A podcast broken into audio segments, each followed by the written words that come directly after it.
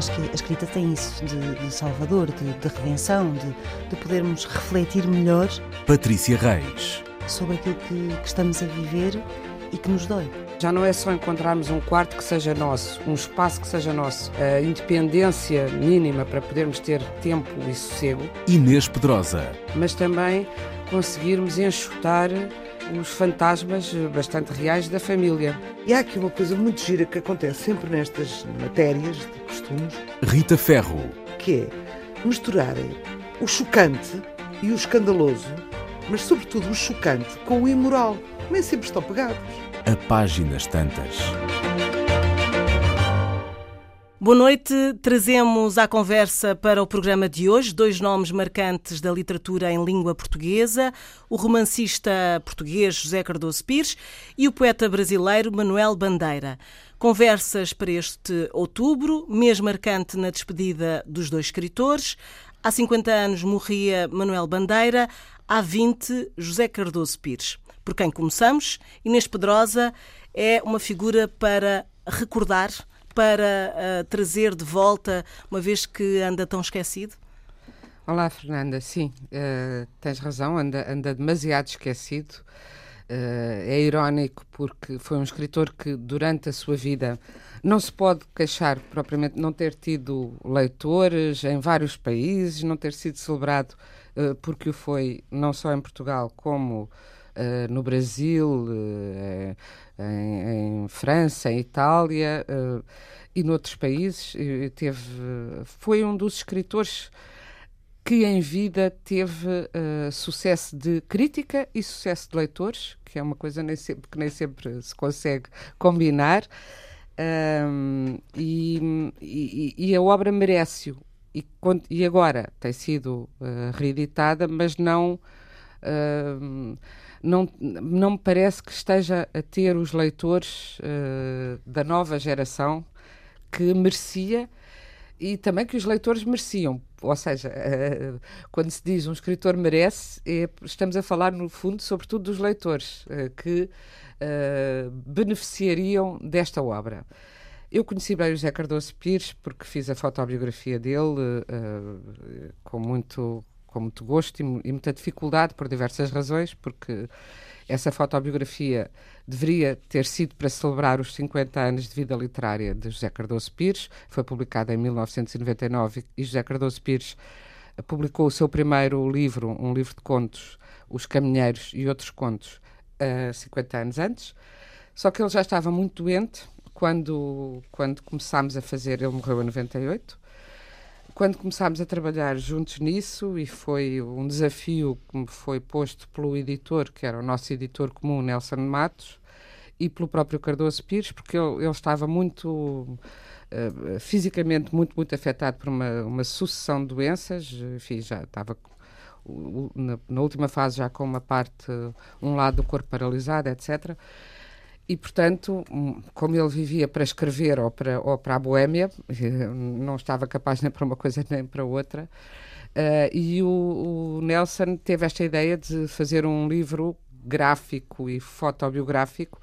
O, o Zé Cardoso Pires era muito amante das coisas gráficas também, os livros dele, os manuscritos dele são acompanhados não só de mapas dos sítios, alguns, alguns desses mapas aparecem nos livros. A gafeira do Delfim, que é a terra imaginária onde ele situa o Delfim, tem um mapa uh, no próprio livro.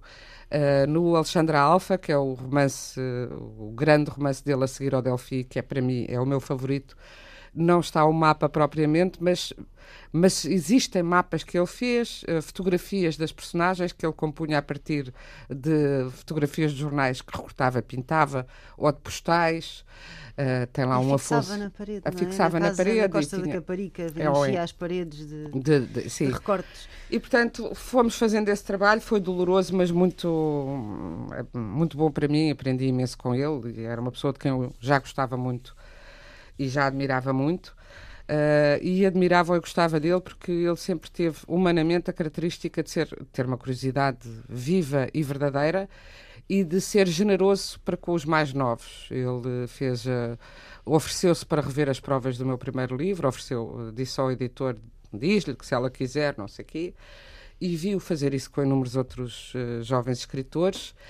E muitas vezes eu dizia-lhe: não tem medo de encontrar um livro de alguém até mais novo que do qual tenho inveja. Ele disse: Não, um livro bom engata-me, dizia ele. Engata-me uhum. como uma mulher, engata-me. E eu fico tão contente que o livro exista que não penso em mais nada.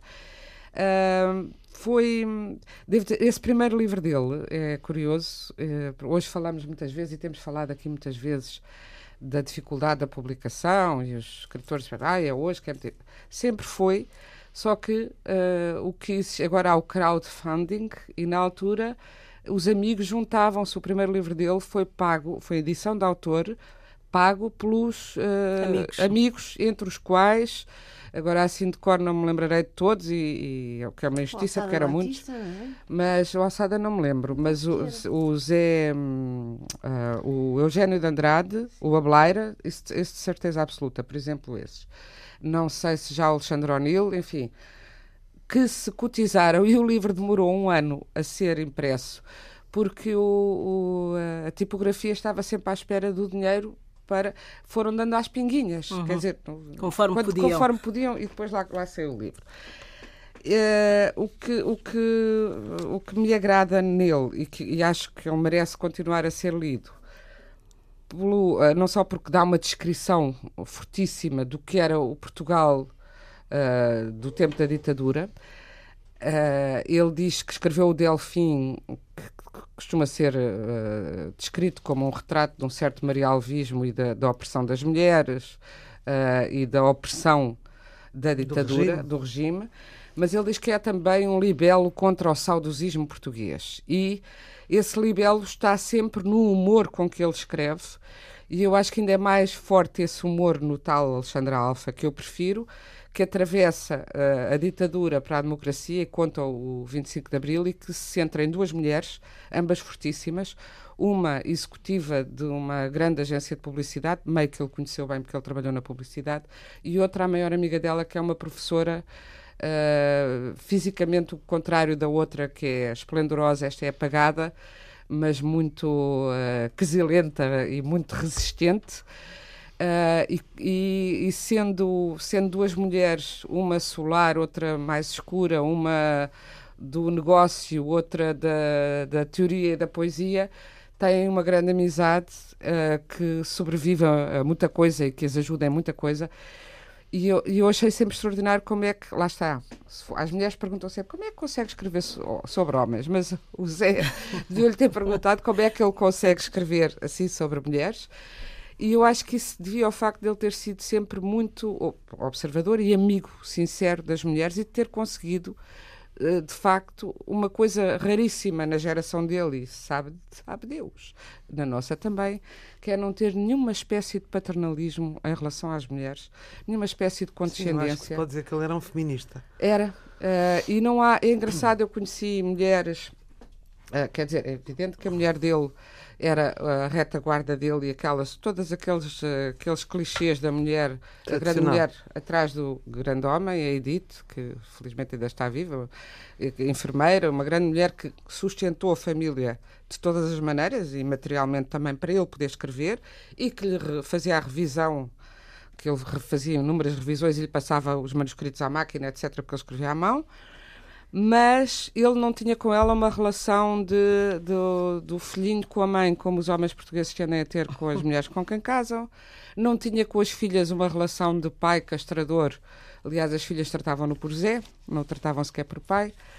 Uh, era todo ele uh, camarada e, e conheci mulheres que tiveram histórias com ele, aventuras com ele, e que ficaram sempre com uma ótima relação dele e que só diziam bem dele. Uh, e, teve muitos inimigos, porque também era um homem que, que não. Dizia o que pensava. Dizia o que pensava e, e, e se fosse para ir para a tareia também ia. E também ciumento com a própria mulher e teve cenas de. Marialva. Um feminista com leves. De alguma maneira. Não, não era Marialva. Sim, não é. Mas, era macho, mas só. Era macho. Era macho. Era macho. E tem um livro que eu também, que, é que não sei se foi reeditado recentemente, os romances têm sido na Relógio d'Água. A cartilha, a cartilha, penso que não vi. A, cartilha, a cartilha do Marialva é maravilhoso. É hilariante. É. E ainda hoje tão, faz tanto sentido. E ainda, ainda, infelizmente, corresponde tanto ao estereótipo uh, do macho uh, ibérico, digamos, porque aquele marialvismo é muito ibérico, e, e, com uma graça e uma sensibilidade e, uma, e um conhecimento muito grande. Uhum. Patrícia, uh, o José Cardoso Pires fala de, de uma escrita uh, solitária. Uh, ele diz que. Olha, tens aqui uma coisa engraçada é, ele precisava, o ritual dele de escrita só sozinho, porque ninguém aguentava aquilo, não é? Uhum. Ele levantava-se a não sei que horas, Por isso é que ele tinha um apartamento onde, ia sozinho, escrever, onde ia escrever, na Costa da Caparica, tu, tu que era uma casa de férias, na verdade, mas onde ele se isolava uh, de quando em vez. só já, já, já com uma já certa, com idade, uma certa é? idade. Sim, mas eu acho que a solidão faz parte do ofício, não é? É, é mesmo isso. Agora, há uma coisa engraçada que é a Maria Teresa Horta, que é contemporânea do, do Zé Cardoso Pires, para todos os efeitos, Uh, entrevistou semanas antes da publicação do Delfim para o jornal A Capital.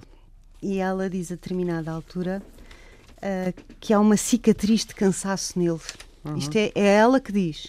Um certo desencanto, uma certa tristeza que não lhe conhecia antes. Uhum. Como se ele tivesse cansado de fazer aquele, aquele livro. E a determinada altura um, pergunta-lhe, deixa ver se eu encontro aqui, pergunta-lhe um, como é que como é que ele acha que se ele tem medo se vai chocar os leitores com este estilo diferente, se ele tem medo desta coisa diferente, ser diferente na escrita? E ele responde-lhe um, a verdade é que quem corre atrás do público nunca se encontra com ele. Não sei se estás de acordo, mas um livro é a trajetória de uma voz pessoal, uma trajetória que vem do outro lado qualquer, que não é a do leitor, mas que se choca com a dele.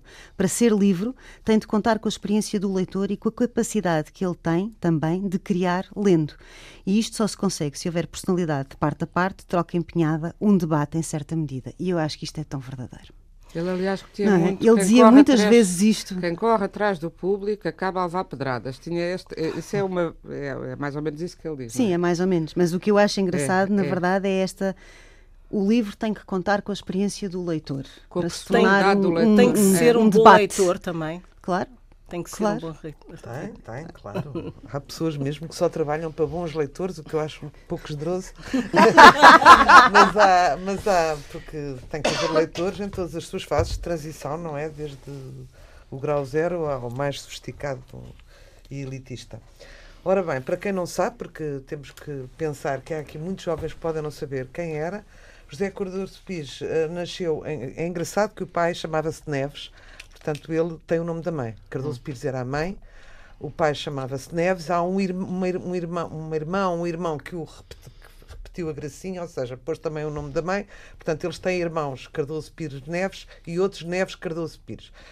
Um, tem esta particularidade. Nasceu em Castelo Branco, na Vila do Rei, onde há uma biblioteca com o seu nome, salvo erro, não é, Inês? Uhum.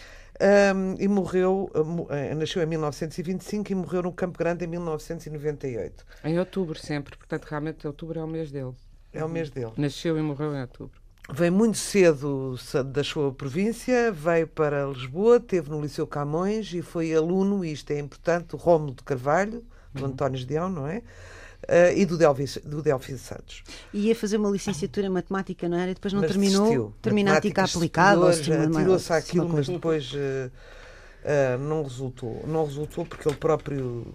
Ele entrincheirou um bocadinho, ou entrincheiraram porque estas coisas às vezes são feitas mais pelos, pela crítica e pela academia do pelo próprio autor, mas entrincheiraram-no nos neorrealistas, mais ou menos até 74, até a Revolução e penso que a seguir aí ele não entrincheirou com mais ninguém. Foi sempre muito independente, recusou-se a ser uh, uma pessoa ligada a qualquer tipo de movimento. Eu penso, eu tenho um preconceito, tenho que falar nisto, que já disse aqui, tenho um preconceito com ele, única exclusivamente por ele ter feito um dia troça da minha avó, chamando-a a, a, poeta das florinhas, da minha avó Fernanda de Castro.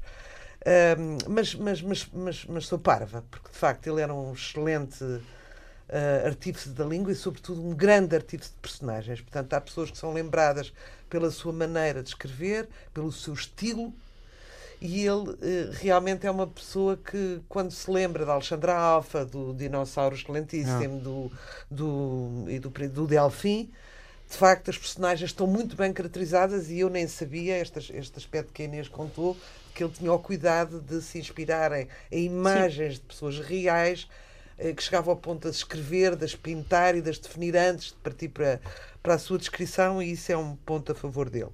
Porquê é que eu fui parva? Porque fui um bocadinho literal nisto, um, porque de facto a verdade é que eu aprecio os homens daquele tempo, a chamada esquerda, mas a esquerda que sofreu, a esquerda que arriscou. Uh, ele foi também editor, foi aqui colega da Inês, uh, não me lembro bem, uh, enfim, com anacronismo, mas foi. Chamavam a editora dele chamava-se Edições Artísticas Fólio. Um, foi ele que publicou o, o, o, retrato de Camilo do Aquilino Ribeiro, publicou Beckett, houve algumas coisas proibidas na altura, antes do 25 de Abril. Um, e toda a sua obra, o que me parece, é que foi uma grande sátira realmente ao que se passava, porque era uma maneira de uh, poder falar e ter todas as obras dele terem duas leituras: a leitura literal de um romance e depois a leitura parabólica, digamos assim da, da, da dos tempos que, que, uh, que ele passou de, de, de opressão de, pela ditadura. Uh, é engraçado que eu, depois de esta pequena relembrete que fiz sobre a vida dele, fiquei a saber que havia um talhão dos artistas no cemitério dos prazeres, portanto, temos uma alternativa, meninas, ao, ao Panteão. Não sabias ainda? Não, não sabia, não. Eu sou sempre a última a saber o as coisas. O problema depois é quando recebes uma carta a dizer, olha, venha cá buscar as ossadas, que já não há espaço. É, é já aconteceu a, a viúvas de, de, escritores que lá estão, exatamente. Que é triste. Uh, o, o talhão dos artistas, e mesmo, uh, e, e está, está enterrado no cemitério dos prazeres, no dito talhão dos, dos artistas. Um, eu, quando, quando já contei aqui, um dia fui com a Agostina a um encontro de escritoras mediterrânicas, um, onde estavam uh, uma árabe e uma israelita um, em, em, conflito permanente. Foi, nós pensávamos que íamos morrer, e que, mas elas tinham uma bomba e que nos ia matar. Mas lembro perfeitamente da, da, da judia, que era uma mulher sofisticada, da alta sociedade, que, que vivia numa quinta uh, e que andava a cavalo linda, linda, era igual à Liv Woman, mas melhor, uh, loira Deus. com umas madeixas perfeitas. Uh, e a árabe era uma resistente, uma, uma, a, quem eu perguntei um dia ao pequeno almoço porque é que não tens namorado, tu és linda, porque não tens namorado? Namorado, mas isso é uma coisa absolutamente fútil entre nós. A gente não tem namorados, a gente está na resistência, a gente está. Bom, era completamente panfletária. Teve que. Foi, não, teve uma denúncia de uma de nós. Eu não fui. Se, se calhar queria Apareceu uma namorada. A embaixadora, embaixadora, embaixatriz de Israel. Uh, a parar com, com, com, com, o nosso encontro, porque de facto ela estava de facto a, a vender política e não a fazer um encontro de literatura. Mas lembro-me que, que às tantas. Uh, e nós todas tínhamos que ler uma coisa. A Agostina leu uma coisa, em inglês, para todas nos entendermos, e eu levei uma coisa minha. E a, e a judia, a tal que andava a cavalo numa quinta magnífica, cheia de dinheiro, uhum. escreveu, leu uma coisa absolutamente naturalista, de, natu, na, naturalista, assim, de, de, de, pássaros e campos e flores e. E, e, a, e, a, e a árabe não. A árabe, eu chamo árabe, mas pronto, ela era de Gaza Palestiniana. Uh, palestiniana, desculpa. Hum. E, e então uh, ela dá um berro e diz: Como é que tu consegues falar de passarinhos e de flores uh, com, sangue, sangue, com as mãos manchadas da, das nossas crianças e dos nossos. E aquilo foi um momento horroroso em que a Agostina me passa um, um famoso bilhete que para mim ficou eh, famoso na minha história, que foi e eu que vim cá só comprar tapetes. uh, me encontrei em Ankara, eu esqueci-me de dizer. E, e, e, portanto ela estava a ver, meu Deus, isto vai aqui vir qualquer coisa. Pronto, mas aí uh, eu agora lembro esse episódio, perceba um bocado a palestiniana percebo. Ah, pois claro. Uh, e também percebo Jardins o, é o, Cardoso Pires, o, o, Cardoso Pires em relação à minha avó, que segundo o Drummond de Andrade era uma irmã mais nova do Cesário, e portanto ah. também falava em flores e em, e em, em, que para ela também era uma forma de fugir às coisas, porque era uma mulher de grande pudor, de fugir às, às, histórias, às, às, às, histórias mais sexuadas e de amor. E a minha avó fugia sempre isso, e então falava da natureza. E, e eu percebo hoje em dia, já com esta idade, não é? Esta, a reação dele. Enquanto eu andava aqui a lutar pela, contra a ditadura, você andava a falar de florinhas. Portanto, eu consigo compreender. E, e fiz uma promessa: qualquer dia vou, vou lê-lo com mais atenção. Também para quem está aí Uh, e que não conheça propriamente as obras, lembra-se com certeza do Delfim do Fernando Lopes, que foi a última adaptação cinematográfica. Exato. Com o argumento da balada do, da Praia de, sim, Com o argumento Vasco Polido Valente, uh, a balada da Praia dos Cães. É, que eu por acaso não gostei, eu acho que ele, não, ele descrevia muito bem as personagens, mas não sabias falar sobre a alta sociedade uh, fazia assim um, ah, umas mas coisas. um magnífico Raul Solnado a fazer uh, de inspetor. Mas uh, o Vasco Polivalente é da balada da é, Não, não, não, não. É, não, é, é do, não, é do Delfim. É do Delfim, é do exatamente. Uh, quem fez, a, quem realizou a balada dos Costados foi o José Fonseca, José Costa. Fonseca Costa, exatamente. Com a Assumpta Serna. Pronto, e já falei um E um excelente Raul Solnado. Um mas excelente, eu, eu também, esse foi considerado, ele ganhou um prémio da APE com esse livro, A Balada da Praia dos Cães. Há muita gente que eu gosto muito gosta muito. Eu, sinceramente, não, não é o livro que eu mais adoro, é um caso real, é um Sim. caso interessante. A Agostina também escreveu sobre esse caso no, no Manto. Uh, um caso do crime do guincho, um crime político. É, uh, mas, mas eu acho, eu acho que, o, que o, o livro em relação ao Delfim de que falámos, enfim, estamos a falar dos romances, porque ele depois é um grande contista. Quem é queira começar por coisas mais curtinhas, um grande contista e um excelentíssimo cronista, e há livros de crónicas e de contos dele uh, disponíveis, uh, penso que foram reeditados. Mas ele metia sempre a política, era eminentemente político, mesmo quando falava de amor.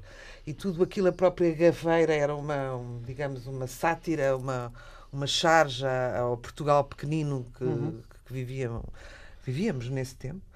E, e, isso também me causou um bocadinho uh, aversão nos livros. Quer dizer, aqui me confesso que, embora me tire o chapéu a esta gente que lutou para que eu agora possa estar a dizer tudo o que me apetece na rádio, um, a política, por exemplo, a Inês é política, eminentemente uma, uma, uma, autora política, mas que não me massa com isso. Ou seja, não me massa nada com isso. Porque, ao mesmo tempo. Obrigada, muito obrigada. Não me massa, não me massa política. Porque eu vejo, vejo na, na sua dimensão mais grandiosa a falar de amor e das questões mais sérias para mim da humanidade, que se sobrepõe até às da própria política, pelo universal que são. Mas olha, deixa-me deixa só contar é que, bocadinho, que, que bocadinho não falamos de Manuel Bandeira e é acho verdade, que a Fernanda é, é capaz bom. de zangar connosco, mas só, só esta coisa que para mim foi fundamental. José Cardoso Pires deu uma entrevista, salvo erro ao Cis Pacheco, não tenho a certeza disto que estou a dizer, portanto, eu, eu um desconto, onde ele conta um, onde, que foi importantíssima para mim para perceber esta questão do que é que é verosímil e o que é que não é verosímil de todo. E um dos episódios é na balada da Praia dos Cães. Ele, ele foi à procura dos autos da polícia, não sei o quê, e no alto da polícia está escrito que quando uh, entra por ali a polícia política adentro naquela casa onde eles estão. Uh, escondidos, vá, uh, a mulher vem a descer as escadas e de repente começa a ter uma hemorragia pelas pernas abaixo. Uhum. E ele dizia, um, e eu percebi que a realidade ultrapassava a ficção, que ninguém iria acreditar. Ficava isto, sobrecarregado. Que isto ficava, e tirou do e tirou, livro. E tirou do livro. Lembras-te desta. Tens uma vaga ideia. Pronto. Isso para mim foi hum. fundamental foi perceber que de facto a realidade às vezes tem um excesso, a vida tem excessos que depois a ficção não comporta. Mas em que circunstância que ela teve uma hemorragia? Teve uma hemorragia Quando corrente, uma menstruação de uma menstruação, sim, ah, era o que estava okay, no alto, okay, que era uma menstruação, mas que foi é ali, que de repente. Certo, mas foi ali de repente. E ele percebeu que se transpusesse aquilo tal e qual para o livro, um, não era verosímil. E para Ou mim então uma... teve problemas, como diria a Rita, em falar da menstruação. por acaso não, por acaso não me parece. verosímil que isso possa claro. acontecer. Mas, mas oh, Rita, devo dizer uma foi... coisa. Se tu fores ler o Alexandre Alfa, tu, tu leste o Delfim, mas se calhar não leste o Alexandre Alfa, porque tu, tu vais gostar mesmo. Pois porque vais. ele também criticava os que eu sei, eu sei, os ele era lutavam, é verdade. E, e, esse livro até foi muito criticado em Portugal, teve o prémio da crítica no Brasil, mas aqui ninguém gostou dele na altura. Lembro-me que, que escrevessem bem dele, lembro-me a Clara Ferreira Alves e eu. Uh, e ninguém gostou, porque muita gente da geração anterior à nossa, e que, portanto, era visada por aquilo que começa nos anos, no fim dos anos 60, ele descreve, ele no fundo explica porque é que o 25 de Abril teve, tiveram que ser os militares, por lá pelas questões militares que o fizeram, porque aqui a nossa revolução era o eu vou-me a eles, eu vou-me a eles, agarrem-me, dá-me lá mais um whisky, estamos aqui no café, Exato. e depois, e de gente que, que vivia num jogo de cintura com o regime, intelectuais, que viviam, assinavam manifestos contra o regime com os nomes do meio para não ser, para- portanto, se, se eram João serem- Manel dos Santos eh, Silva, assinavam Manuel Santos, para não ser o João Silva que. eh, Porque depois o João Silva tinha um programa de televisão ou de cultura no- na TV do regime e viviam assim. E ele desanca imenso. Sim, até porque E a figuras- melancolia que ela, que ela fala, que a Patrícia falou agora, tem a ver com uma decepção brutal que ele teve com os seus próprios, digamos, eh, companhão de routes, que eh, E há um lado de. Ele, Aliás, ele é muito coisa muito cinematográfico e muito. Ele foi- musical no ritmo e na forma, e isso para ele é muito importante. Ah, muito cinematográfico, na minha opinião. Mas depois há ali qualquer coisa do Camilo, aquelas notas, aquele humor, aquela ironia, ali umas, umas picadas, não é? E ele, pessoalmente, foi também- um, ele, ele pertenceu ao Partido Comunista durante o fascismo, mas assim que acabou a ditadura, no dia, não, ele no dia 26 de abril foi entregar o cartão dizendo eh, isto agora é capaz de dar uma democracia burguesa e a mim interessa-me ver como é que isso é. Uma coisa era a resistência. Ora, a 26 de abril houve muitos que até estavam na PID e que foram buscar o cartão do Partido Comunista, É como sabemos. E ele foi entregá-lo, não é? Portanto, Pois, é, uma, é é outra coisa. aspecto, É. Patrícia, mas bandeira, queres. bandeira, senão não Sim, sim, só. só Se calhar é melhor um- passarmos um, o Manuel. Bandeira para outro programa. Há tanto Olha, para dizer, há tanto para dizer sobre Falta o José? Cardoso Pires. ficar a explorar o... Ah, mas uh, um livro uh, a destacar de, de- O Alexandre Alfa, sim. Eu gosto das histórias de amor, confesso, que é Salvo Erro Segundo. E É gosto do anjo, do anjo ah, ancorado. Ahm, é, tu aprendes a gostar de um autor, não é? Vais, vais aprendendo. Ahm, o Alexandre Alfa foi o primeiro livro que eu li, eh, acho eu.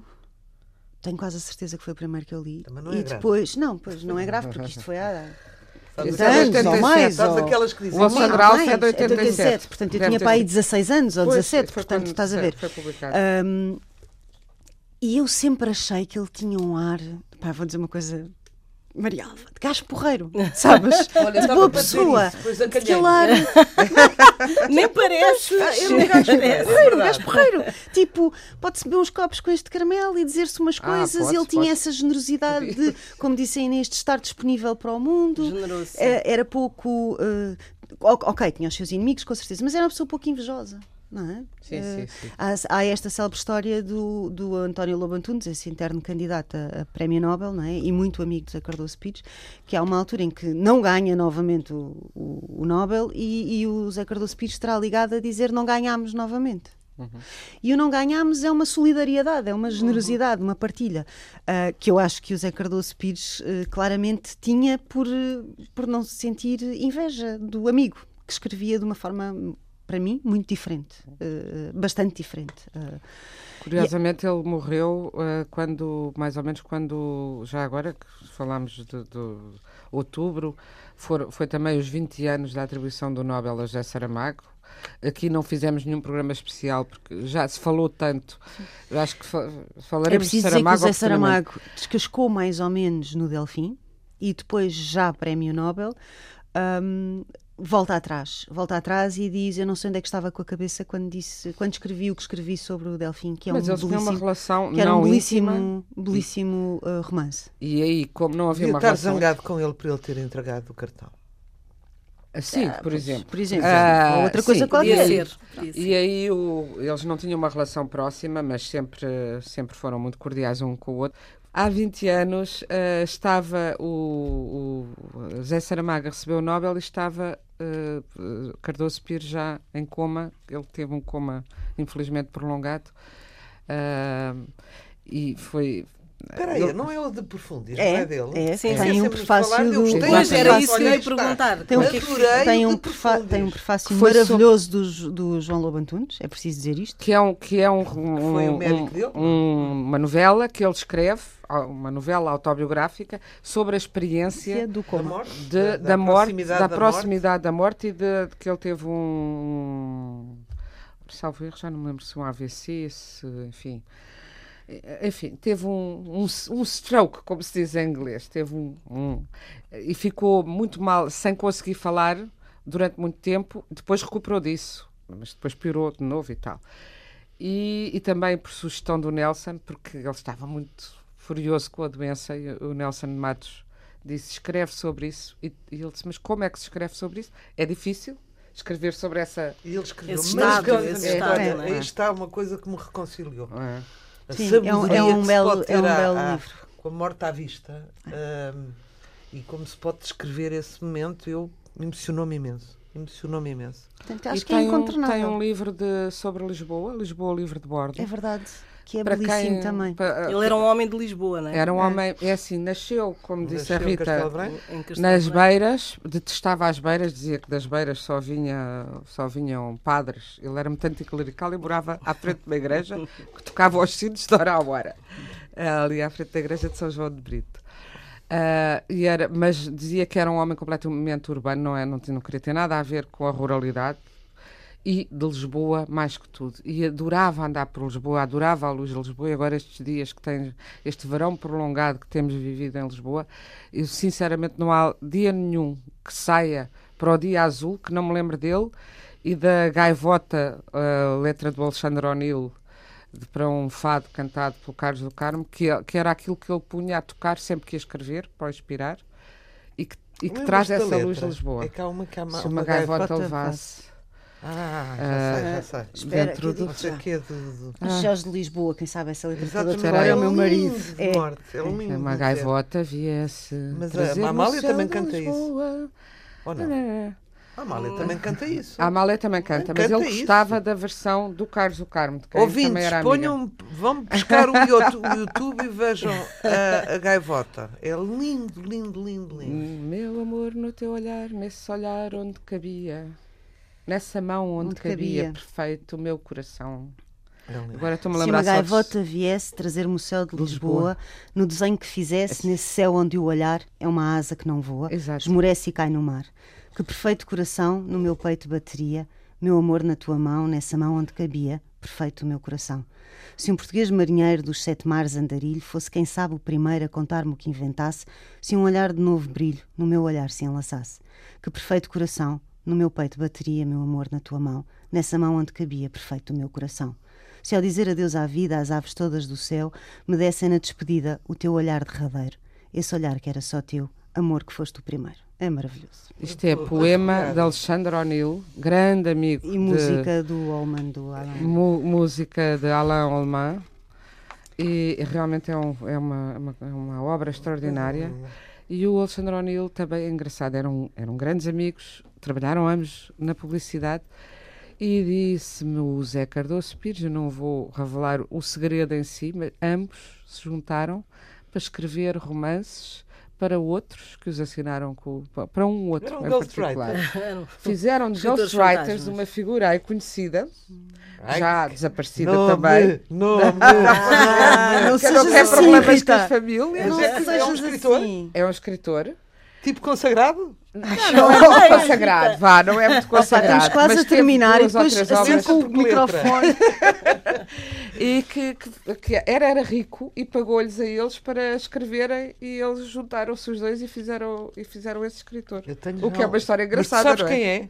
Sei. Então posso confirmar contigo depois. tenho uma suspeita. Mas... Vocês não imaginam, senhores ouvintes, como é maravilhoso o pós-programa. A quantidade de Informação, coisas. de troca de informação. Tudo se passa a seguir. Mas vamos afinal. ficar por Cardoso Pires ou Ah, ainda tempo vamos. de Manuel Bandeira podemos fica para outro programa? Tempo temos? É porque ele não merece Temos- um, um restinho só. Temos eh, pouco tempo, 15 Então minutos. 15 vá. minutos? Não, 15 Ah, minutos dá 15 perfeitamente, vá. Dá, Vai lá. então vamos lá falar de Manuel Bandeira, um homem que fazia versos porque não sabia fazer música. Poeta brasileiro, foi um dos maiores representantes da primeira fase do modernismo no Brasil. Nasceu a 19 de abril de 1886 no Recife. Vou-me embora para Pazárgada, é um dos seus famosos poemas, publicado em 1930 no livro Libertinagem. E para além de poeta e com uma vasta obra literária publicada eh, de poesia, contos e traduções, Manuel Bandeira era conhecido como professor de literatura, crítico literário e de arte. Na Academia Brasileira de Letras Uh, foi o terceiro ocupante da cadeira 24, eleita 29 de agosto de 1940. O seu primeiro livro de poesia foi publicado em 1917 com o título A Cinza das Horas. Faleceu no Rio de Janeiro aos 82 anos, a 13 de outubro de 1968. Portanto, passaram 50 anos. Deixa-me já, para assim início de conversa, ler um poema que eu adoro e que eu acho que é acho que na verdade era aquilo que ele, que ele sentia, porque ele de facto sofria de uma melancolia extrema, na minha opinião. Chama-se Desencanto e diz assim: Eu faço versos como quem chora, de desalento, de desencanto. Fecha o meu livro se por agora não tens motivo nenhum de pranto. Meu verso é sangue, volúpia ardente, tristeza esparsa, remorso vão. Dói-me nas veias, amargo e quente, cai gota a gota do coração. E nestes versos de angústia rouca, assim dos lábios a vida corre, deixando um acre sabor na boca. Eu faço versos como quem morre. É lindo, É, é lindo isto. Pronto, isto é um dos lindo. meus Eu- preferidos. Eu, tinha muito medo da É morte. lindo. Tinha muito medo da morte. Ele é era não tem? muito novo, foi, para, os- foi para era tuberculoso. ah, e foi, teve em vários sanatórios no Brasil e também esteve na, Na Suíça, sim. e foi colega de camarata no sanatório do Paul Eluard, o que quando eu vejo, o- o- quando eu leio, releio aquele poema Os Sapos, ah, que Também foi, ele, ele, ele, ele participou na, na Semana da Arte Moderna em 1922 de São Paulo. Ah, e não esteve presente, ah, mas foi lido este poema. E este poema parecia-me, ao mesmo tempo, uma quase uma fífia na obra dele, porque ele era de facto um romântico e um. Eu acho que o traço de surrealismo que ele tem, e tem bastantes, fica a pensar se aquele encontro, e Encontro. de imenso fazer um filme entre o Paulo e o, e o Manuel da Bandeira, se não houve ali interações, porque as datas jogam. jogam. Foi, foi também hum, hum, um, um pernu- pernambucano e um recifense ilustre, tal como, e vou lembrar, o José Cabral de Mel Neto, a Clarice Lispector e o Gilberto, o Gilberto Freire. O Recife pariu estes quatro monstros. É engraçado, não sei se vocês meninas têm a mesma sensação. que há uns anos, há bastantes anos, eh, a gente ouvia falar, era quase, éramos quase excluídos eh, culturalmente se não lêssemos José Cabral de Mel Neto, João. o João, o João Cabral de Mel Neto e hum, o Gilberto Freire. Mas não se falava na Clarice Lispector, é engraçado. Por Uma- que seria? Ser mulher, mulher muito ser mulher, frente. que Para mim é um grande gênio da Claro. literatura brasileira, não é? E não, não, não se falava. Não, mas o que eu quero dizer é que na altura falava-se muito de Manuel Bandeira a par do, do João de Cabral de Mel Neto e que hoje em dia está praticamente esquecido Manuel Bandeira. É verdade. Hum, eu, eu, eu gosto muito dele, li-o nessa altura, quando tá, tinha medo de ser excluída por não, por não, por não conhecer a obra dele, e, e, de facto é de uma grande mel- melancolia. Fala muito do cotidiano, é de uma grande melancolia e é, digamos, uma leitura de conforto para mim. Quando estou triste, sinto-me irmanada. Lá está, por isso é que ele diz no poema: se não tens pranto agora, deixa o livro. Não é? Mas É- é a poesia ou, ou a prosa que, que vos deu a conhecer a literatura brasileira? Eh, vocês acham mim? que, para vocês, o que é que é, eh, o que é que salta à vista e qual foi o primeiro contacto? Poesia ou prosa? primeiro contacto para mim, repara, eu nasci em 70, não é? Portanto, a primeira coisa que eu li de autores brasileiros foi o Pé de Laranja Lima. Sim. Na verdade, agora de repente. E depois o, o Jorge Amado. Eh, Foi por aí. Foi, foi José por aqui. Mauro por aí. Sim, José Mauro de Vasconcelos Toda e depois. a gente sim. leu José Mauro de Vasconcelos. Ah, mas- Toda a gente mas- chorou com aquilo. Caramba. Mas antes disso já havia a, a- a música popular brasileira, toda ela era de grandes poetas, não é? Portanto, o nosso primeiro contacto com a poesia É eu pela através da música. música. diria que é sim, através, é através da música, não é? sim, a Rita Porque eles, tem de razão. facto são maravilhosos nisso, são letristas formidáveis, adaptadores de poemas formidáveis Há um disco- e dizeres formidáveis. Eu acho que ele, por exemplo, ouvir a, a, a Betânia dizer Camões é, um, é uma Pessoa, coisa que nenhum Sofia. português lhe chega aos Não. pés. Os brasileiros a dizer poesia têm uma força Uhum. que nos arrepia as entranhas, é uma coisa extraordinária. Agora, hum, o Jorge Amado, eu penso que foi na minha geração, eu nasci, nasci em 55, ia, ia dizer o presente histórico, nasce, imagina Nasce. Nasce. importância, eu nasci em 55, eu nasci em 55 e o Jorge Amado era lido por toda a gente. Por toda a gente, por estudantes, por toda a gente. Agora também é outro, outro, outro monstro que está esquecido, Sim, não é? sim, sim, sim. E muitas perguntas porque é que ele não ganhou o Nobel, porque ele de facto... Pois o Brasil não tem. Ai, o- ele não ganhou o Nobel porque ele mesmo no o Brasil Brasil, não tem Nobel. eu acho que já contei aqui isso, o que me disse o, o, o meu agente literário Já foi agente foi. dele e conta muitas histórias dele e diz-me que contou-me que ele foi para Paris desesperado, viver para Paris quando ele precisava imenso do seu calor e da sua Bahia, porque quando saíam os livros dele no Brasil, a certa altura, não era que dissessem mal, é que havia um silêncio atroador. Ninguém escrevia sobre ele. Como porque a crítica, como, enfim, tinha muitos leitores, Uhum. Ah, mas a crítica ah, achava, como tinha muitos leitores, era muito popular, eram histórias populares, achava que aquilo não era grande literatura. E eu fui observando na Universidade Oh, do Brasil, depois dele morrer, ele foi a pouco e pouco sendo recuperado por essa crítica, porque não, não lhe ligavam Ou nenhuma. por num tempo de ditadura ele falar em tantas questões sociais. Também Ah, podia ser isso, Sim, mas era? isso, isso até lhe daria A projeção na esquerda, claro. Na esquerda. E Pois, nem, não- não, nem na assim, esquerda, nem o assim. João Cabral Mel Neto, por exemplo, quer dizer, estamos a falar de poesia, prosa, é uma poesia hermética, muito mais hermética do que a do Manel Bandeira e, E muito mais, eh, eh, depurada. Belicosa, não é? Pois, mais depurada e menos, eh, menos romântica, em todos os sentidos, até no o tema do amor. E, portanto, esse- havia um. eh, sempre houve, independentemente de serem todos autores de qualidade muito diferentes, mas sempre houve um- uma, uma vénia crítica ao João Cabral Mel Neto, que não assistiu nada ao Jorge Amado e que assistiu a partir de certa altura pouco ao Manuel Bandeira pela sua comunicabilidade. Como o Vinícius de Moraes depois foi considerado mais o homem da música, em vez do gênio duplo que era. Eh, e, e muitas vezes a crítica considerava, bem, ele escreve letras de canções, não escreve poemas. Ora, ele tem dos melhores sonetos da língua portuguesa, o, o Vinícius de Moraes. É um, Pode ter sido por ele ser, digamos, uma, ter uma origem burguesa. Ele tinha vultos importantes na cultura. Ele eh, quem, tu- neste caso, estás a Estamos estou a falar o do do Manuel Bandeira. Bandeira. Ah. Ah, porque tu estavas a. Não, agora agora voltando ao Manuel do- Bandeira. pois.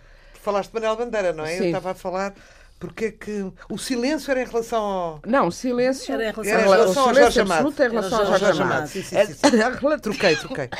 relativa desconsideração em relação ao Manuel Bandeira, que se tornou de facto muito popular. Eu nasci em 62, já que estamos aqui na.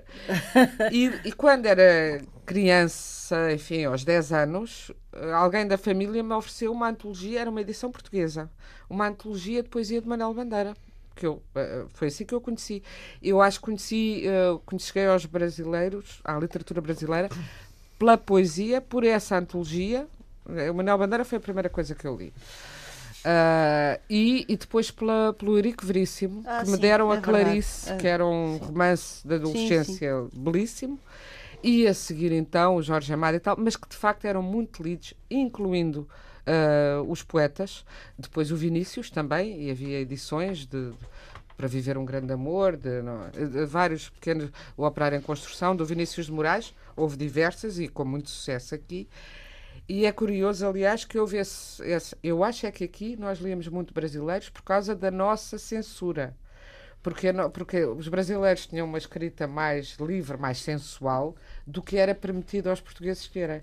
Porque o Jorge Amado entrava com as suas Gabrielas desnudas por aí afora, e se o Pires, nas tais histórias de amor, punha a, a- mulher a, mostrar os joelhos, Opa, corta, corta. eh, até às vezes cortavam mais essas coisas do que referências eh, propriamente Tenho um socioeconómicas. minuto para ler uma coisa dele. Só porque, Sim, porque para exprime bem, sim. transcreve bem um, um- o medo da morte que ele tinha, que acaba por morrer com 80 e tal anos. ah, enquanto o Cardoso Pires ah, morreu muito mais cedo, 73, por aí. Agora, morreu sim, não. Chama-se pneumotórax. Febre, hemoptise, dispneia e suores noturnos. A vida inteira que podia ter sido e que não foi. Tosse, tosse, tosse. Mandou chamar um médico. Diga 33. 33, 33, 33. Respire. Olha, o senhor tem uma escavação no pulmão esquerdo e o pulmão direito infiltrado. Então, doutor, não é possível tentar o pneumotórax? Não. A única coisa a fazer é tocar um tango argentino. É tão bom, tão bom. Tão Chegamos bom. ao fim Sim, de mais uma edição. Voltamos eh, na próxima quarta-feira. Já sabe que nos pode sempre encontrar em antena1.rtp.pt. Esta edição teve o apoio técnico de Ana Almeida Dias. Boa noite, boas leituras.